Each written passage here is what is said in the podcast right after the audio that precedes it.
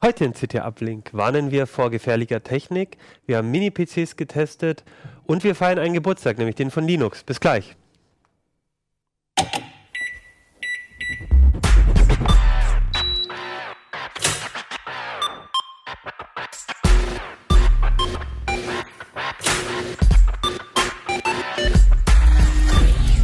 CT Uplink. Hey, herzlich willkommen bei CT Uplink. Mein Name ist Achim Bartschok. Wir haben das Heft Nummer 18, eine hellblaue CT, ähm, über die wir heute nochmal sprechen. Ähm, genau, und wir, das bin ja natürlich nicht ich alleine, sondern mit mir zusammen sind hier im Studio heute Christian Hirsch. Mirko Dölle. Christian Wolbert. Ja, und ihr habt mir unheimlich viel Technik mitgebracht. Das ist heute eine sehr hardwarelastige Sendung. Ähm, also die Zuhörer, die das jetzt nicht sehen können, hier stapeln sich äh, Mini-PCs, irgendwelche auseinandergebauten LED-Lichter äh, sehe ich gerade und es ist sogar ein ähm, äh, Kopierer steht hier noch äh, hinter uns. Ähm, was mit dem auf sich hat und warum da ein Linux-Männchen, äh, Linux-Pinguin drin ist, das erzählen wir gleich, aber ich würde äh, sagen, wir fangen an mit den LED-Streifen und den ein bisschen auseinandergedröselten Sachen hier, die Christian mitgebracht hat.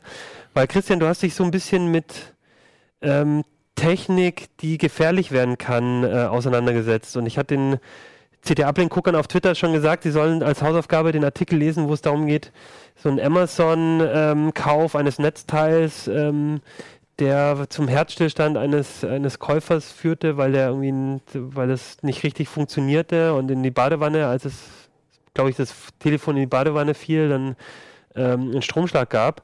Ähm, aber das ist ja kein Einzelfall, sondern ähm, ihr habt euch so ein bisschen auf die Suche gemacht, auf Amazon ein paar Sachen gekauft und ganz schön viel problematische Sachen gefunden, wenn ich das richtig gelesen habe. Ja, wir wollten einfach mal gucken, ähm, wie streng Amazon seine Marktplatzhändler kontrolliert, also ähm, die kleinen Verkäufer, die auf dieser Plattform aktiv sind. Und uns ist aufgefallen, dass äh, selbst wenn es Warnungen gibt, dass irgendwas gefährlich ist, dass dann die Produkte trotzdem weiterverkauft werden.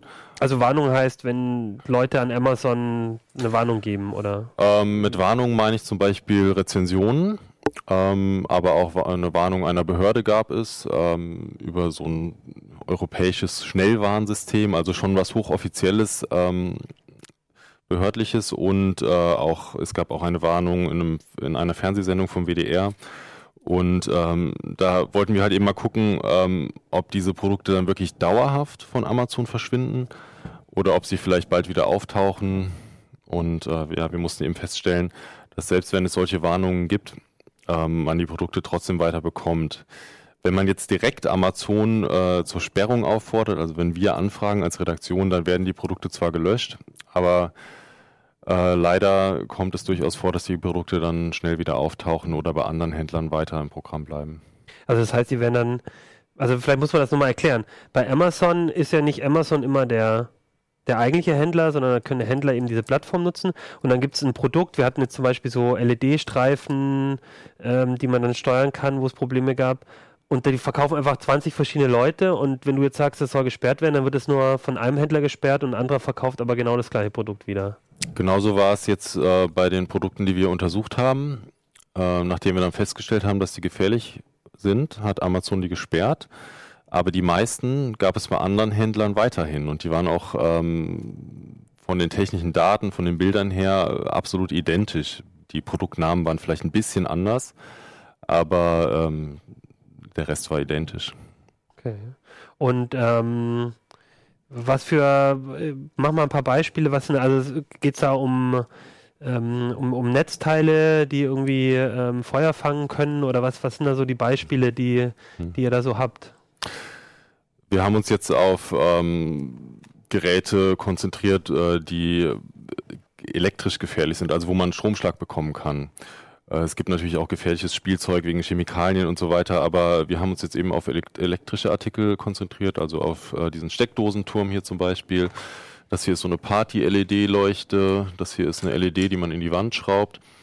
Und äh, da ist einfach immer Stromschlagrisiko. Bei diesem Stock Steckdosenturm kommt halt hinzu, dass wenn man den jetzt ähm, stark belastet, also wenn man jetzt hier überall äh, zum Beispiel einen Staubsauger oder einen Wasserkocher oder sowas reinsteckt, äh, dann würde diese Leitung hier anfangen zu brennen, weil sie einfach viel zu dünn ausgelegt ist.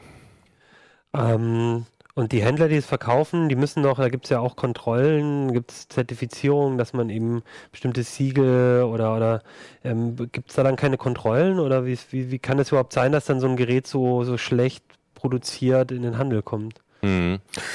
Also, was vielleicht jeder kennt, ist dieses CE-Zeichen. Ähm, das bedeutet, ähm, dass der Hersteller oder der Importeur signalisiert, dieses Produkt entspricht allen Anforderungen, die auf es zutreffen. Und ähm, der Witz an der Sache ist, ist dass der Hersteller das einfach selbst vergeben kann und aufkleben kann und äh, das Produkt in den Markt bringen kann, ohne dass jemand nachschaut, zum Beispiel eine Behörde, ob das wirklich der Fall ist. Und ähm, es gibt noch andere Siegel, die, wo dann wirklich ein unabhängiges Labor prüft, zum Beispiel GS-Zeichen, äh, aber die sind freiwillig, die sind nicht verpflichtend. Okay, aber wenn ich auf dem Produkt ein GS-Zeichen drauf habe, dann kann ich mir sicher sein, dass es äh, sicher ist. Ähm, es ist auf jeden Fall ein ganz guter, ganz gutes Indiz, aber man muss natürlich immer ähm, auch äh, wissen, dass solche Zeichen auch gefälscht werden.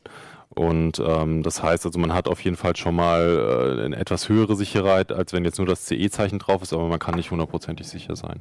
Wobei das ja auch wichtig ist, dass das GS-Zeichen echt ist und nicht nur missbräuchlich verwendet wird. Mhm. Da gibt es ja auch dann die Möglichkeit, sich zu beschweren, äh, mhm. unter anderem auch bei dem TÜV, dass eben solche Zeichen unberechtigt verwendet werden und manchmal stellt sich auch heraus, dass die gefälscht sind.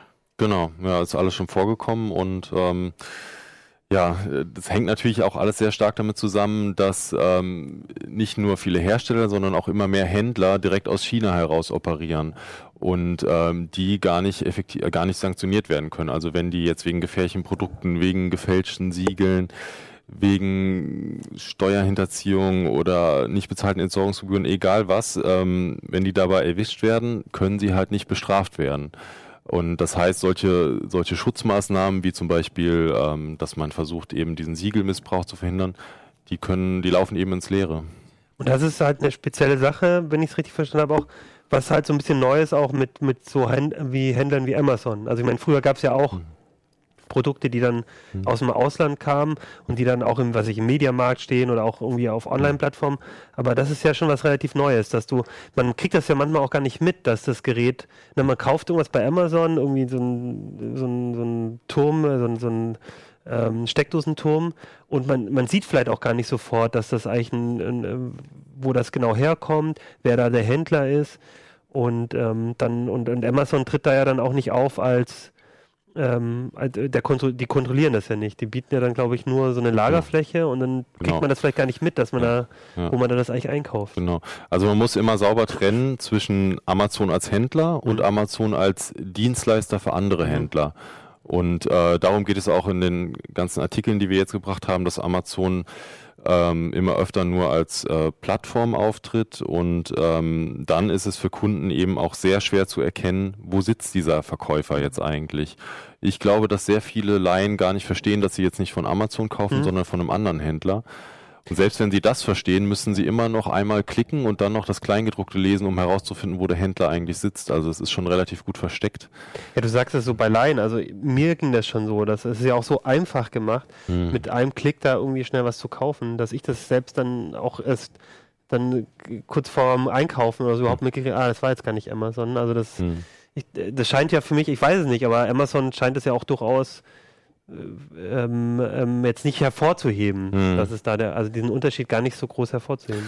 Ja, also ich finde es auch bei eBay, muss man, muss man vielleicht dazu sagen, auch relativ schwer zu durchschauen. Also da habe ich immer Angaben, da geht es dann um den Artikelstandort und äh, der ist dann Deutschland, aber wenn ich dann nach unten scrolle, dann sehe ich irgendwo vielleicht ein Impressum, also vielleicht ist es auch zu klein gedruckt.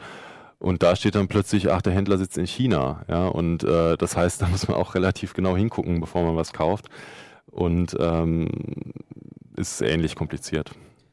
Und ähm, du sagst, eigentlich kann man gegen dagegen gar nicht so viel machen. Also ist es, ist das die Schuld von Amazon? Sind die da zu lax? Sind das, müsste da, müsste man da rechtlich äh, die was verändern? Oder also wie kann man dem eigentlich Herr werden? Weil es ist ja eigentlich klar, mhm. das, also das ist ja wirklich gefährlich. Das ist ja mhm. wirklich, da können Leute auch sterben ähm, und zum, oder eine Wohnung abfackeln, da muss ja noch nicht mal jemand mhm. sterben. Ähm, also da müsste man ja schon irgendwie gucken, wie man das löst. Also ja. Also gibt es da Ansätze? Ähm, also ich glaube, dass ähm, Amazon durchaus moralisch verpflichtet wäre, da stärker zu kontrollieren, auch wenn sie juristisch noch nicht verpflichtet sind. Ähm, das ist das eine. Und das andere ist, dass, dass man tatsächlich den Gesetzgeber auffordern muss, ähm, da nachzubessern. Das heißt, zumindest dafür zu sorgen, dass die ähm, Marktüberwachungsbehörden äh, von sich aus, ohne dass ein Anfangsverdacht besteht, einfach in die Lagerhallen von Amazon hineingehen können und die Ware der anderen Händler untersuchen können. Äh, das ist im Moment nicht der Fall und das wäre zumindest ein erster Schritt. Dann wird nicht alles gut, aber es wäre schon mal eine Verbesserung.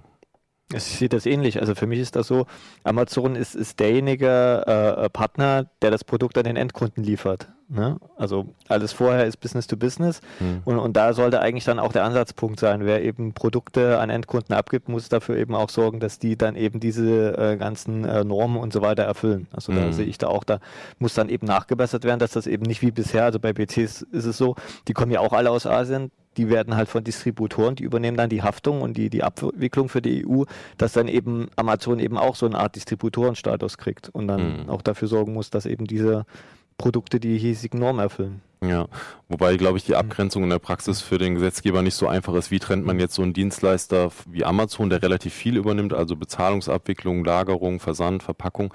Wie trennt man den von einem reinen Logistikunternehmen wie DHL oder Hermes, die das Produkt ja auch irgendwie in, in, den, in der Hand haben und weitergeben? Äh, ich glaube, das ist juristisch gar nicht so leicht, das zu definieren. Und ich denke, Amazon hat jetzt auch nicht Interesse daran, dass sie da quasi in diese Rolle ähm, reingedrängt werden, sozusagen. Ähm, allerdings auf der anderen Seite denke ich mir halt auch, Amazon muss ja auch ein Interesse daran haben. Wir hatten es ja gerade, dass ähm, man das oft gar nicht so erkennt, wer da der Händler ist. Und mhm. für äh, Amazon ist es ja auch ein Image-Schaden. Also wenn ich da so ein was kaufe, das, mhm. ähm, das fackelt mir ab mhm. und ich habe das Gefühl, das habe ich bei Amazon gekauft, dann kaufe ich ja vielleicht auch nie wieder was bei Amazon. Also ja. insofern sollten die auch ein eigenes, auch rein wirtschaftliches eigenes Interesse haben, da besser durchzugreifen, denke ich. Ja.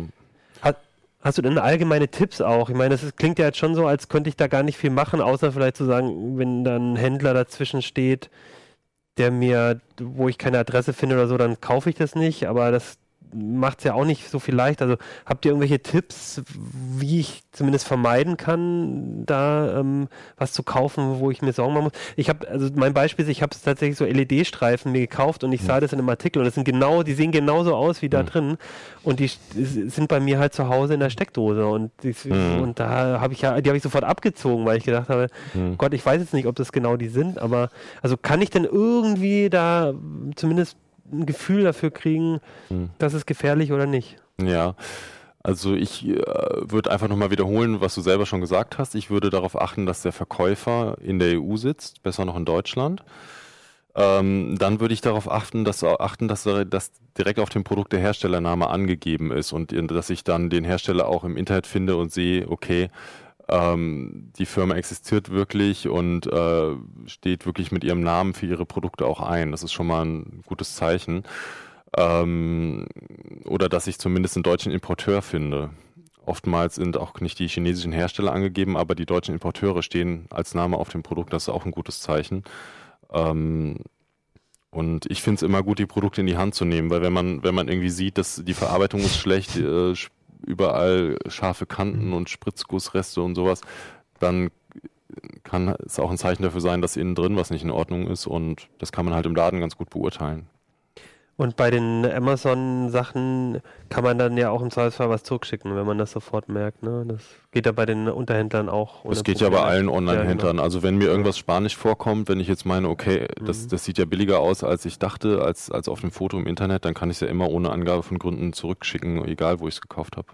Ist der Preis auch ein Indiz? Also wenn was irgendwie halb so teuer ist wie was normal in der Kategorie, mhm sollte mich das stutzig machen oder gibt es da auch teure, habt ihr auch teure Beispiele gehabt, wo das? Also was man auf jeden Fall sagen kann, das war auch unsere Stichprobe ganz eindeutig. Ähm, die Produkte, die wir gekauft haben, waren unter anderem deshalb auch so billig, weil die Hersteller einfach Sicherheitsmaßnahmen weggelassen haben. Das heißt jetzt vielleicht im Umkehrschluss nicht, dass ein teureres Produkt automatisch sicherer ist, aber in der Praxis ist es meiner Meinung nach doch oft so. Zumindest kann man ja sagen, wenn es extrem billig ist, dann ist es ein Ausrufezeichen, dann sollte man genauer hinschauen. Und ähm, wir hatten hier noch so eine interessante Stichprobe von einer Marktüberwachungsbehörde aus Sachsen. Da kam heraus, dass die ähm, LED-Leuchten von den einheimischen Händlern, dass sie nur einen Euro teurer waren im Schnitt als die von den ausländischen Online-Händlern. Aber dass es da fast gar keine Sicherheitsmängel gab, während bei den ausländischen Händlern äh, fast 80 Prozent gefährlich waren. Okay. Gut. Dann würde ich sagen, ähm, danke schon mal. Und ich glaube, es stehen auch noch ein paar andere Tipps da drin. Und vor allem, das fand ich auch ganz interessant, die Produkte da. Also kann sich da echt ein bisschen verrückt machen, aber es ist ja schon gut zu wissen, was da, äh, was da auch so die Probleme sein können. Und mhm. ähm, auch ein bisschen was über die rechtliche Lage steht ja auch in, den, in der Artikelsträhne drin. Das fand ich mhm. sehr interessant. Und dann würde ich sagen, ähm, kommen wir zu etwas hoffentlich sicherer Technik, ja. den ähm, Mini-PCs, die du mitgebracht hast. Und die sind ja ein sehr beliebtes ähm, Genre, sag ich mal, bei den, bei den Uplink-Guckern. Da haben wir schon oft mhm. drüber geredet, mit dir auch, mit, mit Christoph äh, Windeck und ähm, da hat sich ein bisschen was getan und das wollte genau, uns zeigen. Genau, wieder mal was Neues, ähm, sowohl innen als auch außerlich. Ähm, aber zunächst erstmal ist immer das Problem, äh, wenn man von Mini-PC spricht, das ist jetzt auch vielleicht für die Zuhörer, die jetzt nicht zuschauen, äh, ein Thema. Äh, was ist denn ein Mini-PC? Also da versteht jeder was anderes drunter. Deshalb habe ich hier mal ein paar mitgebracht. Ne? Das geht halt von so einem Schuh Schuhschachtel großen, das ist ein Mini-ITX-System halt über diese, sag ich mal, so groß wie eine CD-Hülle von der, von der, von der Grundfläche her, bis halt zu so kleinen Sticks heutzutage, ein größer, etwas größerer USB-Stick, wo ein kompletter PC drin steckt. Ne? Genau, da hatten wir mit Und, Benjamin äh, genau, genau, das waren, waren die, die, die genau, ich habe noch jetzt nochmal so, so ja. ein Chrome-Bit mitgenommen, das ist im Prinzip eine, eine, eine ARM-Tablet-Technik da drin und äh, das, das Google-System Chrome OS drauf. Genau. Ne? Aber wie gesagt, kann man auch als genau. Rechner bezeichnen. Genau. Und das, ja. was, was, ich so immer so als Mini-PC mhm. verstehe, ist ja so, dass irgendwie was so dazwischen, so irgendwie, was man genau. das Gefühl hat, man kann es irgendwo hinstellen, man hat jetzt nicht das Gefühl, da steht, der, der PC macht einem den ganzen Raum äh, füllt und es genau. ist trotzdem alles drin und ja. echt, äh, für mich ist auch immer x86 eigentlich so ein so typische Ding. Also immer wenn es noch kleiner und dann arm drin ist, dann ja, für mich das, das sehe ich genauso. Also für, für, mich ist auch ein, ein PC ist für mich auch ein, ein x86 Rechner, weil da kann ich ein Windows drauf laufen lassen, ja. beliebiges, da kann ich mir ein beliebiges äh, Linux drauf machen. Ist, ist aus Anwendersicht für mich äh, meiner Ansicht nach dann, das macht ein PC aus. Ne? Äh, und ja, das erfüllen diese, sage ich mal, diese äh, NUC-Größe nennt sich das, also Next Unit of Computing. Vielleicht fange ich damit einfach mal an. Das ist das, was Intel jetzt seit drei Jahren propagiert. Du hast ja auch damals so eine Referenz. Genau, das war, war, also es gab vorher schon Mini-PCs, Mac Mini gibt es ja schon seit zehn Jahren, aber von der Größe her mit entsprechender Rechenleistung ist der NUC so eine Art kleiner Vorreiter. Äh, Intel hat sich ja damals aus dem, so als Hintergrund aus dem Mainboard-Geschäft zurückgezogen und gesagt, das ist jetzt die Zukunft, kleine Rechner.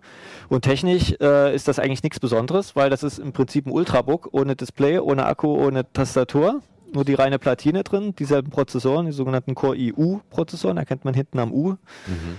Und ist für Büro ausreichend. Ne? Ein schneller Dual-Core drin, eine SSD, genug RAM und hat Anschlüsse, DisplayPort HDMI, kann also auch 4K-Display anschließen, USB 3.0, eigentlich alles das, was man haben möchte. Und auf einer Größe von einem Bruchteil von einem klassischen MIDI-Tower-PC. Mhm. Aber schlecht, kon schlecht konfigurierbar sozusagen. Ja, also man, also der Prozessor ist aufgelötet, ja. da ist auch das, das WLAN-Modul aufgelötet, ähm, aber da ist halt schon viel drin. Ne? Also Bluetooth im WLAN ist ja bei wenigen Rechnern jetzt Desktop-PCs äh, Standard, ne? muss man ja oft nachrüsten. Und ja, klar, jetzt also so Erweiterungskarten, jetzt irgendwie Grafikkarte reinstecken oder TV-Karte oder so, das geht natürlich nicht, da müsste man ja, dann mit USB. geht natürlich Geht nicht. auch nicht, genau. Das und ist im Prinzip ja nur noch RAM und, und Festplatte. RAM und Festplatte im Prinzip, genau wie bei einem Notebook im Prinzip. Ist da eine Notebook-Festplatte drin? Da ist eine zweieinhalb Zoll drin. Ah, also es gibt auch Varianten, die sind ein bisschen flacher. Mhm. Ne? Da ist dann hier die Platte nicht mehr unten drin, aber dafür sind dann die M2 SSDs. Das ist ja das, was heute gängig ist. Mhm. Und ja, Und was ich ja total spannend finde, ist hier das, Genau, was ihr das neu ist jetzt mitgebracht neu. habt. Ist gar nicht viel größer als Weil- die Nux, weil bisher war nämlich immer das Problem, wenn man selber bauen wollte, brauchte man so einen riesen Kasten, weil da war das Netzteil drin und dann gab es die, Mhm. die Mini-ITX-Boards, die sind ja 17 mal 17 Zentimeter und dann musste man noch den CPU-Kühler und dann wollte man noch dies und das und schon ist man bei so einem Karton und jetzt, das neue ist jetzt das Mini-STX-Format. Ist ja genauso groß wie ein Netzteil eigentlich nur, ne? Genau, Ja. ziemlich genauso groß wie ein ATX-Netzteil für die Leute, die PC basteln. Ähm, großer Vorteil, man kann die CPU tauschen, kann da halt auch einen Quad-Core mit 65 Watt reinbauen. Also ist dann schon ein bisschen mehr Leistung als so ein Ultrabook Dual-Core. Kann man dann auch schon mal ein bisschen mehr Photoshop oder Lightroom oder solche Geschichten machen. Hat den Vorteil, man kann die CPU beliebig nach seinen Wünschen ausstatten und dann eben Platz für eine 2,5 Zoll äh, SSD oder sogar 2 und noch RAM, ne? SO-DIMMs, wie, wie im Notebook. Ist halt ein bisschen größer, aber dafür eben flexibler zu bestücken, Genau. aber eben auch keine Steckkarten, ne? also keine Da kannst du jetzt keine möglich Grafik. Ja, das wäre auch ja, das wäre vom Platz her. Und natürlich ist auch deshalb so klein, weil natürlich das Netzteil extern ist. Das ist wie auch bei diesen Nux, ne? Da hat man Mhm. halt so wie bei Notebooks diese externen Ah, äh, Steckernetzteile, ne? Aber ansonsten ist das, finde ich, ein, mal wieder was Neues, ein Kompromiss aus, ich kann es mir selber flexibel bauen und ich habe es schön klein. Von hier sieht so aus, als wäre da nur ein Lüfter drin. Ja, na gut, das größte ist der CPU-Kühler, Ja. ja, das kann man schon so sagen. Ähm, ist der, da denke ich ja sofort, wie laut der ist, weil bei Mini-PCs sind ja manchmal auch lüfterlos und dann hast du natürlich auch ein sehr ruhiges Gerät. Hier sehe ich jetzt, genau, großer Lüfter, wobei groß heißt ja auch langsam, dann, Genau, groß Also, ist langsam drehend und dann. das war, ist bei dem okay oder ist das, Es kommt natürlich drauf an, wenn ich jetzt hier natürlich den dicksten 65 Watt Prozessor reinsetze und da eben Dauer-Rendering Volllast auf allen vier Kernen laufe, dann wird es natürlich nicht super silent, aber in der Regel mit, mit einem normalen Dual-Core oder einem, einem kleinen Quad-Core ist das eigentlich angenehm und man muss ja auch sagen, wenn, wenn der Rechner, wenn man jetzt normal arbeitet, dann lastet man ja nur einen Bruchteil der Kerne aus und dann, dann drehen die Lüfter auch entsprechend runter und dann ist das eigentlich äh, auch angenehm. Also ja, und das ist wa- wahrscheinlich spannend auch, wenn du so für, ein- weiß ich nicht, für so einen Bürorechner, wo du halt doch zumindest noch ein Jahr länger oder so vielleicht auch unterstützen willst, in, wo du halt ein bisschen mehr aus, äh, aus und einbauen Ja, es ist eher, eher auch die, die, die Möglichkeit Bastler. nach oben zu gehen, weil wie gesagt, bei diesen, diesen Mhm. kleinen Nux hier, da gibt es eigentlich nur Dual-Cores, da gibt es nur ganz, ganz wenige Mhm. Quad-Cores und die sind dann, haben dann wirklich ein Problem mit der Kühlung. Äh, hier ist einfach, äh, ja, die sind ein bisschen größer, aber da kann, kann man dann auch schon mal einen Quad-Core problemlos einbauen. Das ist schon mal. Also nochmal fürs Spielen Tick oder für dann natürlich reizt es noch nicht. Und allein es, wegen es der ist auch ein, äh, günstiger. Ne? Also das Problem bei diesen Ultrabook-Technik ist, dass das Notebook-Technik ist und die ist tendenziell immer teurer. Ah. Ne? Also für, für die gleiche Rechenleistung bezahle ich hier deutlich weniger Mhm. Geld. Ne? So ein, um mal einen Vergleich zu bringen, dieser kleinste Celeron Skylake LGA 1151 zum Stecken, der kostet irgendwie so 35, 40 Euro und hat ungefähr die Leistung von einem Core i3 äh, Mobilprozessor, der aber also der Preisunterschied sind so, na, sag ich glaube 50, 50 bis 70 Euro, ne, die man dann sparen kann.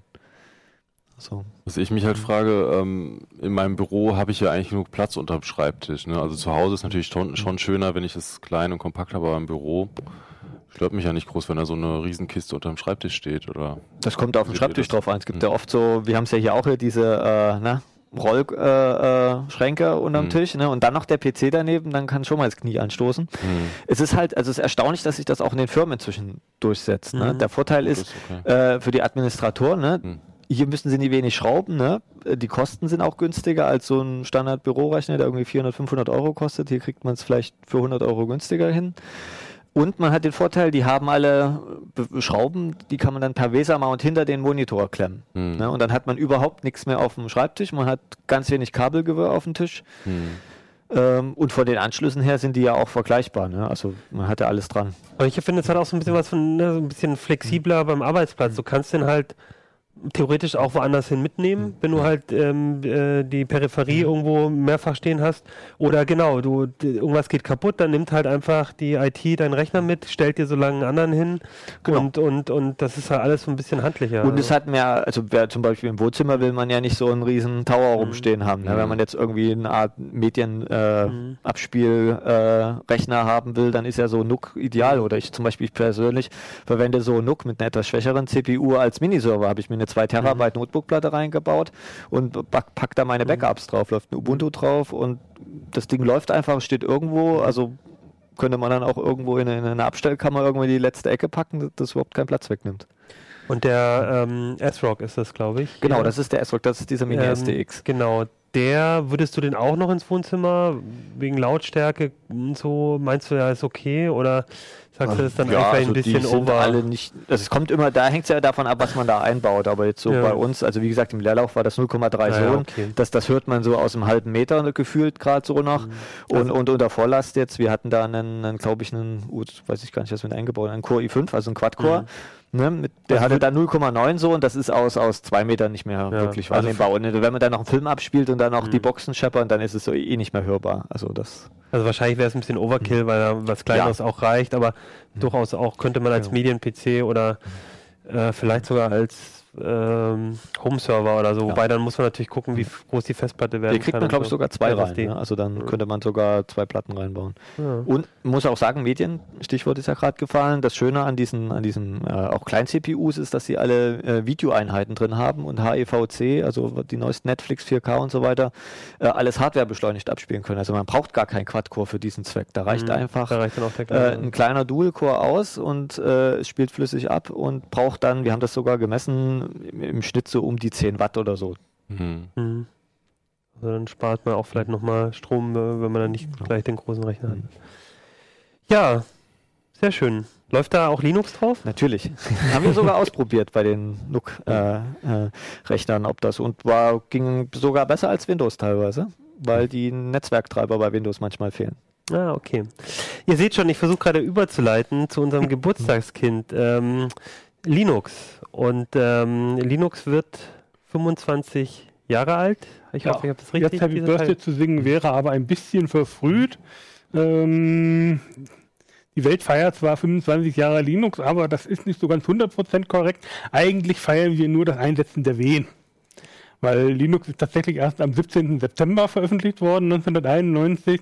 Was wir feiern, ist die Ankündigung von Linus Torvalds, die er damals auf der Minix-Mailing-Liste gemacht hat, wo er geschrieben hat, ich arbeite an so einem freien Betriebssystem, hatte damals noch keinen Namen, sollte eigentlich äh, äh, Bugix oder Freaks heißen. das war so seine Vorstellung, was er gerne äh, als Name dafür haben wollte. Und er hat auf der Minix-Mailing-Liste gesagt, ja, ich habe da sowas, ich arbeite da an so einem Open-Source-System, komplett frei, auch nicht von Minix abgeleitet und hat vielleicht jemand Vorschläge, was man da noch so einbauen könnte. Ähm, keine Angst, das tut nichts, das arbeitet nur auf einem 386er und kann auch nur AT-Bus-Festplatten, wird sich auch nie auf irgendwas anderes portieren lassen. naja. Insofern, er hat sich ein wenig geirrt, weil, äh, wenn man mal so guckt, nicht nur auf den Geräten läuft natürlich auch Linux, sondern auch auf allem, was wir jetzt hier auf dem Tisch aufgebaut haben und auch was hier neben mir steht. Ähm, alles Linux-Maschinen äh, von, von A bis Z. Ja, und vielleicht, weil wir auch Zuhörer haben, also Genau. das ist der große Kopierer, den ich schon angekündigt Genau, habe. das ist der, der große Firmenkopierer, DIN A3, ähm, 1,20 Meter Schulterhöhe, ähm, 60 Kilo Lebendgewicht, äh, zum Glück auf Rollen, deswegen konnte ich ihn auch mitbringen. Was haben wir noch? Wir haben hier natürlich unsere Einplatinenrechner, einmal den QB-Track Plus und natürlich den altbekannten Raspberry Pi, ganz klar. Reine Linux-Maschinen, ja, stimmt nicht wirklich, lässt sich auch Windows 10 drauf installieren, aber Macht keiner. man, die Überraschung kommt dann, wenn man den Desktop Ja. bucht. Was wir natürlich auch dabei haben, ein NAS. Auch da läuft Linux drauf. Insofern, ähm, wir sind ja alle heimliche Linux-Nutzer. Die meisten wissen es nur gar nicht. Nicht nur auf so einem NAS, auch zum Beispiel, was jeder zu Hause wahrscheinlich hat, jetzt nicht unbedingt nur von AVM, die Fritzbox, sondern die ganzen äh, Ja, DSL-Router, klar. Kabelrouter und so weiter. 99,999% Linux-Maschinen. Oder auch, wenn man mal nicht mehr weiß, wo es lang geht im Leben, fragt man halt einfach Linux nach dem Weg, äh, auch auf den Navis. Nicht auf allen, aber in dem Fall jetzt auf dem TomTom steckt ein Linux. Selbst in Autonavis ist mitunter noch ein Linux verbaut. Und Linux macht natürlich auch Spaß. Auf diesem Media Center, beziehungsweise hier in der Setup-Box, ähm, einen Videorekorder von Technisat, auch da ein Linux. Wo man hinguckt, überall ja, ist der Pinguin natürlich raus. auch hier auf den Auch Handys. da natürlich, äh, du trägst Linux sogar an Ja. deinem Herzen, nein, in deiner Hosentasche. Ja. ja, warum ist das eigentlich so? Warum läuft da nicht überall Windows drauf? Ich meine, hätte ja auch passieren können. Oder nicht? Ja, ich meine, Windows gerade sagst, Geld. Ja. Das wissen wir doch alle. Nein, das wissen wir leider nicht. Das ist auch eines der großen Probleme. Äh, Windows kostet ja nichts. Ja, okay, es steht auf der Rechnung nicht drauf. Aber es hat natürlich im Vorfeld Geld gekostet, weil Microsoft möchte natürlich Geld für sein Betriebssystem haben, möchte daran Geld verdienen und ähm, ja, hat halt die Hersteller dazu überredet, das doch gleich zu bundeln. Sprich, wir verkaufen die Hardware inklusive Software, machen einen großen Preis, dass keiner mehr dran rumrührt und da fällt es auch gar nicht so auf und vor allem, es weiß dann auch gar keiner, was ein Windows kostet. Und gerade auf so kleinen Geräten wie äh, diesen NAS, da fallen diese Lizenzkosten durchaus schon ins Gewicht. Ein solches NAS die einfachsten gibt es für ab 50 Euro aufwärts bis 100 Euro. Wenn ich da jetzt noch Lizenzkosten hätte für ein Betriebssystem im Bereich von ein paar Euro, wir müssen die Mehrwertsteuer runterrechnen, wir müssen den Transport runterrechnen. Der Händler möchte natürlich auch was äh, verdienen. Die Margen liegen so ungefähr zwischen 10 und 30 Prozent in, äh, in dem Bereich ungefähr.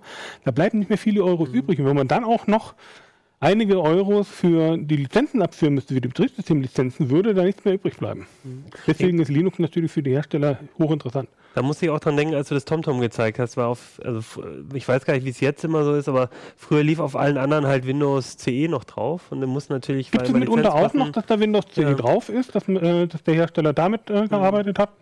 Gerade bei Navis hat mhm. man das häufig noch, dass da noch ein Windows CE mhm. drunter ist. Ist eine äh, Prinzipentscheidung hängt auch davon ab, wie viel Arbeit man investieren möchte. Als äh, Hersteller, der ähm, sich einfach nur ein Linux aus dem Internet herunterlädt und daraus ein Navi, machen, ein Navi machen möchte, muss ich natürlich sehr viel Eigenleistung bringen. Ich muss eine Bedienoberfläche programmieren, ähm, muss sehen, ob ich mit der Hardware so hinkomme, die ich mir ausgesucht habe, ob da schon alle Treiber vorhanden sind oder ob ich für Linux eventuell noch ein, zwei Treiber entwickeln lassen muss, damit die Hardware vollständig unterstützt wird.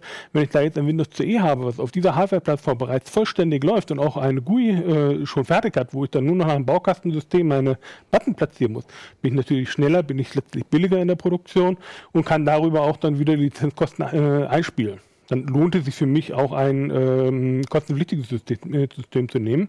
Allerdings, je mehr Geräte ich verkaufe und herstelle, desto mehr freut sich natürlich der Softwarelieferant, in dem Fall Microsoft, ähm, und desto weniger äh, bleibt mir vom Kuchen. Während wenn ich mir einmal die Arbeit mache, so ein Gerät fertig zu entwickeln ähm, unter Linux, ähm, bleibt das ganze Geld bei mir. Das ist auch ganz interessant, was du sagst, weil das ist ja, Linux ist zwar, klingt jetzt erstmal als kostenlos, aber um Linux herum hat sich natürlich eine Wirtschaft entwickelt, nämlich Leute, die zum Beispiel für einen Hersteller aus einem Linux das machen, was er möchte. Oder und, auch, die äh, ihm ein Linux anbieten, das genau zu seiner ja, Hardware-Plattform genau. passt. Das ist zum Beispiel Monta Vista oder WindRiver, die, äh, die bieten für gerade Embedded-Systeme ähm, Linux-Basissysteme an, wo man dann die Treiber schon hat, die man braucht, wo man äh, Bibliotheken hat, wo man dann auch äh, bis hin zu einer GUI bereits hat, die man dann auch schon wieder nicht wirklich zusammenklicken, aber doch leicht zusammenstricken kann. Ähm, dafür verlangen diese Firmen natürlich dann auch Geld.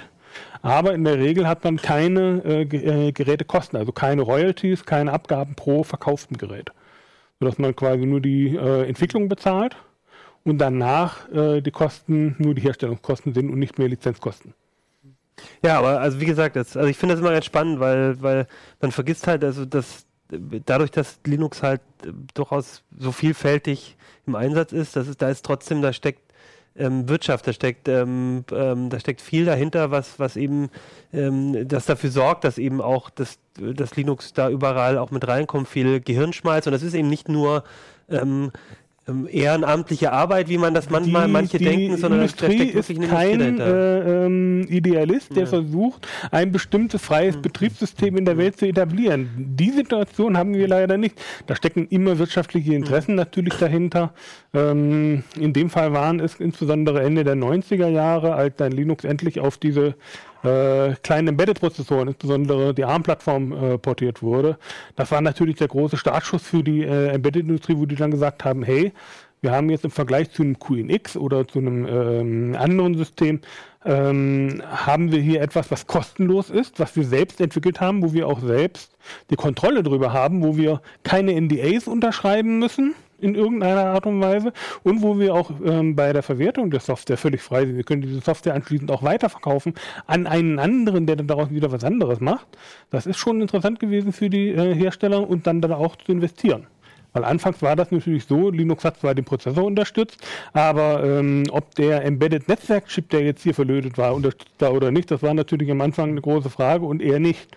Also musste man da schon hergehen, musste noch weitere Treiber zusätzlich äh, entwickeln, bis dann die eigene Hardware-Plattform, Embedded-Plattform vollständig unterstützt wurde. Das ist auch beim Raspberry Pi heute nicht anders. Auch für den Raspberry Pi gibt es immer noch Patches, die in den Kernel eingepflegt werden mussten, damit Linux auf dem Raspberry Pi vollständig läuft. Die werden jetzt nach und nach auch in den Standardkernel übernommen. Das war aber lange Zeit nicht so. Auch für die ähm, Cubitrax zum Beispiel gibt es auch etliche Kernel-Patches. Die lassen sich auch nicht unbedingt nur aus dem äh, Mainline-Kernel betreiben, sodass also die Hersteller bzw. Ähm, die Entwickler hergehen müssen und müssen sich schon darum kümmern, dass ihr Linux auch auf dieser speziellen Hardware läuft. Toll ist natürlich, oft werden die Treiber dann auch freigegeben sodass die gesamte Linux-Gemeinde davon was hat und letzten Endes wird der, wird der Werkzeugkasten, den wir alle haben, immer größer, sodass es immer leichter wird, auch neue Hardware zu unterstützen.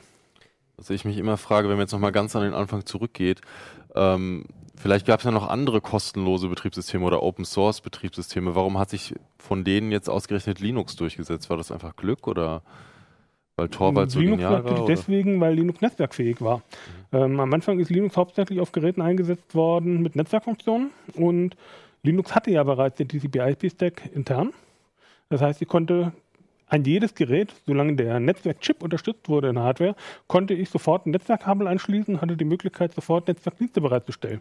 Einen Webserver mit einem Webfrontend zur Konfiguration mhm. des Geräts oder ähm, etwas, das mir aus dem Internet etwas heruntergeladen hat, ein Media Player, was auch immer. Die, um diese Sachen musste ich mich alle nicht mehr kümmern, weil die hat der Linux-Kernel bereits mitgebracht vom Desktop. Mhm. Der ist ja für Desktop damit entwickelt worden, da hat man diese ganzen Funktionalitäten schon eingepflegt. Mhm. Und als Linux aus dem Embedded-Bereich gekommen ist, konnte es das alles schon und hat das alles mitgebracht. Okay. Das hatten viele andere nicht. Bei vielen anderen äh, Embedded-Systemen, gerade in kommerziellen, war es tatsächlich so, dass man dort zusätzliche Bibliotheken kaufen musste. Also nicht nur das Entwicklungssystem kaufen musste, sondern zusätzliche erweiterte Funktionalitäten noch dazu kaufen musste, auch da nochmal Geld investieren musste, um das nutzen zu können. Bei Linux war das alles für lau. Ähm, ich hatte auch gefragt, so ein bisschen in der, bei den, bei den äh, CD-Uplink-Guckern, ob sie irgendwelche Geburtstagswünsche oder irgendwelche Kommentare dazu haben. Und ähm, was einer, den ich ganz interessant fand, war ähm, von H. Zula, der ähm, ihm sagte, dass ähm, dieser Siegeszug, den Linux ja eigentlich zweifelsohne genommen hat in 25 Jahren, ähm, dass ihn für ihn jetzt so ein bisschen getrübt ist oder, oder äh, vielleicht so eine Enttäuschung mit drin ist, weil er hat zwar unheimlich viele Geräte, von denen wir auch sehen, zum Beispiel, er hat auch seinen Blu-ray-Player genannt und so, aber das dass diese Offenheit, die mit Linux oft in Verbindung gebracht wird, ne, die ist ja dann oft gar nicht gegeben. Ne? Dann kann ich ja doch nicht die Firmware austauschen. Oder, und ich glaube, da ist so ein Ding, dass, also Linux heißt ja nicht automatisch, das ist alles offen und ich, das bedeutet, ich kann damit rumfrickeln, sondern ähm, Linux wird halt von allen auf verschiedene Weise benutzt. Äh, Linux ist offen in Form des Quellcodes. Ja. Das heißt aber nicht, dass mir der Hersteller mhm. einen Schlüssel bereitlegt, um mit meinem Gerät alles zu tun, was ich möchte. Ähm, Gerade zum Beispiel bei den Smartphones sind ja die Hersteller durchaus daran interessiert, dass ich deren Apps benutze, dass ich an deren, äh, ähm, früher war das noch so, heute ist es eher mit dem Google Play Store äh, nicht mehr so im Vordergrund, dass ich deren ähm, Store-Infrastruktur nutze, dass sie an mir noch weiter Geld verdienen können. Und die haben natürlich kein Interesse daran, dass ich meine eigene Firmware da drauf spiele, ihnen den ganzen äh, Spaß nehme, vor allem das ganze Geld ihnen flöten geht und ich dann mein eigenes Ding mache. Am Ende noch Hardware kaufe, kaufe, die äh, besonders billig gemacht ist, um in den Markt reinzukommen, weil man ja noch an dem, der Software mitverdient, was dann natürlich nicht aufgeht, wenn der Erste hergeht und tauscht die Firmware aus, macht da Linux drauf und startet seine Shell. Insofern ähm, haben die Firmen natürlich immer, wollen die Firmen immer unser Bestes, unser Geld und ähm, haben so mit der Freiheit von Linux und wir möchten doch alle nur basteln, äh, das gefällt ihnen nicht unbedingt. Es geht so weit, dass zum Beispiel bei ähm, IP-Kameras von Foscam dass dort die Firmware verschlüsselt ist, SSL verschlüsselt ist und ein Firmware-Update zunächst anhand des Zertifikats überprüft wird, ob dieses Update auch wirklich vom Hersteller kommt. Selbstverständlich hat das Sicherheitsgründe, damit niemand eine falsche Firmware einspielen kann, wo Hintertüren drin sind, ähm, weil es ja nicht genügt, dass die Herstellerfirmware schon Tunnel nach draußen zum Hersteller aufbaut. Das, davon wollen wir mal absehen. Das ist ja okay. Ähm, Diese Firmware lässt sich dann nur einspielen, wenn sie korrekt signiert mhm. und verschlüsselt ist. Äh, insofern, die Hersteller haben da nicht wirklich die Freiheit von Linux mhm. im Kopf, sondern die Hersteller haben im Kopf, dass die Sourcen frei sind, dass sie sich bedienen können, dass sie natürlich auch ein bisschen was an die Linux-Gemeinde äh, zurückgeben, indem sie dann auch mal Treiber veröffentlichen. Machen auch nicht alle. Äh, aber die wollen nicht unser Bestes, mhm. die wollen nur unser Geld. Aber das finde ich ja ganz interessant, weil irgendwie, ne, das bedingt es halt dann vielleicht auch, dass wenn du halt so ein Betriebssystem machst oder überhaupt Software schreibst, die halt, wo du sagst, wir legen das offen, damit könnt ihr machen, das bedingt natürlich auch, dass dann Leute halt was damit machen, was, was in eine andere Richtung geht und was dann eben dann das Ergebnis, die Produkt, das Produkt dann vielleicht nicht mehr so offen ist oder was. Aber vielleicht gehört es halt einfach auch dazu, dass wenn man sich halt so öffnet, dann dann entsteht halt alles Mögliche daraus. Und dann genau, trotzdem, ja. man hat das nicht mehr unter Kontrolle. Davor haben viele Firmen Angst, dass mhm. sie die Hardware nicht mehr unter Kontrolle haben, dass sie ihre Geräte nicht ja, mehr unter Kontrolle haben. Und es wäre ja ein Unding, wenn man ein Gerät hergestellt hätte und hätte einen prima, super Anwendungsfall total vergessen und ein anderer würde hergehen, würde meine billigen Geräte nehmen, würde da diese zusätzliche super Software drauf tun, würde das Doppelte verlangen und würde Geld machen. Das Geld muss ich natürlich machen. Dementsprechend muss ich den anderen daran hindern, dass er das machen kann, dass er zu mir kommen muss, mir diese Idee erzählen muss, damit ich daran mitverdienen kann. Ich überspitze das mal ein bisschen. Ja, aber, klar. aber so ungefähr ist es tatsächlich. Es wäre ja schlimm, wenn man die, wenn die Geräte nicht mehr das täten, was man möchte hat auch einen Hintergrund beim Support. Weil äh, je offener so ein Gerät ist und je mehr da rumgebastelt wird, irgendwann funktioniert mal was nicht. Und dann ist es natürlich nicht so, dass die selbstgemachte Linux-Firmware auf Gerät XY Probleme macht, sondern es macht Gerät XY mhm. Probleme. Das ist zum Beispiel der Grund, warum ähm, AVM bei den Fritzboxen wenn man den Telnet-Zugang einschaltet, um auf die Fritzbox draufzukommen, um dann Änderungen vorzunehmen, sofort im Webfrontend anzeigt, diese Fritzbox ist aufgemacht worden, beschwer dich nicht. Mhm. Ja, klar. Ich habe noch eine Frage. Ähm, wenn die Hersteller jetzt schon die Freiheit nehmen, sich quasi am Quellcode zu bedienen, wenn sie dann darüber hinaus noch neue Treiber entwickeln, sind die dann dazu verpflichtet, die wieder zurückzugeben an die ganze Community, dass die dann auch in den Kernel für alle rein können? Oder können die sagen, nee, das haben wir jetzt nur für uns zum Spaß gemacht und den Treiber kriegt ihr nicht? Hängt ein bisschen davon ab, wie sie es genau machen, aber im Extremfall können sie sagen, nö, geben wir nicht raus. Mhm. Ähm, bestes Beispiel dafür ist Nvidia. Mhm. Nvidia bietet bis heute proprietäre, selbstgemachte binäre Grafiktreiber an mhm. und hat diese äh, Treiber nicht an, äh, offengelegt und auch nicht an die Community zurückgegeben, sie verwalten sie selbst. Ähm, den Segen davon haben sie von Linus. Ähm, der hat äh, sich durchaus darüber geäußert, dass das schon okay ist, dass er das schon in Ordnung findet. Wenn sie allerdings einen bestehenden Treiber verwenden und den modifizieren, mhm. sodass dann ihre Hardware auch unterstützt wird, dann kommen sie nicht drum herum, es zu veröffentlichen, weil dann haben sie ja bereits die Arbeit eines anderen als Basis verwendet. Mhm. Nach GPL sind sie verpflichtet, wenn sie etwas daran verändert haben und das Ganze wieder veröffentlichen. Hm. Sind Sie verpflichtet, auch die Quellen weiterzugeben, nicht nur das fertige Produkt, sondern eben auch die Quellen, dann müssen Sie es veröffentlichen. Hm. Okay. Das Wer hingegen das nur für sich macht, in seinem eigenen Kämmerlein, der braucht die Quellen nicht zu veröffentlichen. Hm. Wichtig ist, erst wenn ich die Software weitergebe, in Form eines fertigen Geräts oder dass ich die Software zum Download anbiete, erst dann bin ich ver äh, verpflichtet, auch die Quellen nach GPL bereitzustellen. Mache ich das nicht, ist das nur für mich, für mich privat, brauche ich das niemandem zu sagen. Aber es ist trotzdem schön, wenn ich dann irgendwo einen Treiber schreibe oder irgendeine verbessere, mhm. dass ich der Linux-Gemeinde Bescheid gebe und sage, hey, ich habe hier was Tolles. Vielleicht wird ja was Schönes draus. Hat Linus, hat Linus ja damals auch gemacht und hätte er das nicht gemacht, hätte er das in seinem stillen Kämmerlein gemacht, hätten wir heute nichts, über das wir uns freuen können. Ja. Ja, schön. Dann würde ich sagen, ähm, feiern wir noch ein bisschen gemeinsam mit Linux auf die nächsten Jahre. Ich glaube, genau bis zum 17. September, bis dann die Version 1.0 genau, stimmt. tatsächlich. Das ja, vielleicht ein paar von euch gucken es ja auch erst ein bisschen später. Wir werden in der genau. Zwischenzeit in den nächsten Tagen auch immer mal wieder was äh, zum Thema Linux bei uns veröffentlichen. Ähm, jetzt als nächstes werden wir das ähm, Interview mit Linus Torvalds, was wir vor drei Jahren, Torten Linus mit Linus Torvalds äh, geführt hat, das werden wir jetzt äh, parallel hier zu Uplink online stellen ähm, findet ihr den Link dann ähm, auch hier in der Beschreibung. Genau, das, das verlinke ich dann noch. in der nächsten Woche genau. werden wir dann nochmal ein paar Interviews veröffentlichen mit Leuten, die jetzt lange mit Linux zu tun hatten, um dann am 17. September dann nochmal richtig vom Leder zu ziehen. Okay, sehr schön. Und wer sich bis dahin nicht gedulden kann, wie gesagt, ich verlinke das Interview nochmal, das genau, kann, könnt ihr nochmal nachlesen, auch wenn es ein paar Jahre alt ist, das sind immer noch spannende Sachen, die Trotzdem da drin stehen. Ja. Genau. Und außerdem findet ihr im Heft äh, eine, eine schöne Zusammenfassung mit äh, über 25 Jahre Linux von dir und da werdet ihr auch, glaube ich, das ein oder andere Gerät äh, wiederfinden, das, das heute hier auf dem Tisch steht. Ja, dann würde ich sagen, Dankeschön für die Themen. Also es ist sehr hardwarelastig, ich fand es total klasse. Und ähm, damit sind wir auch mit dem Heft durch und nächste Woche, glaube ich, kommt schon wieder eine neue CT. Und dann gibt es auch wieder neue Themen für euch. Und würde dann sagen, bis nächste Woche. Tschüss. Ciao. Ciao.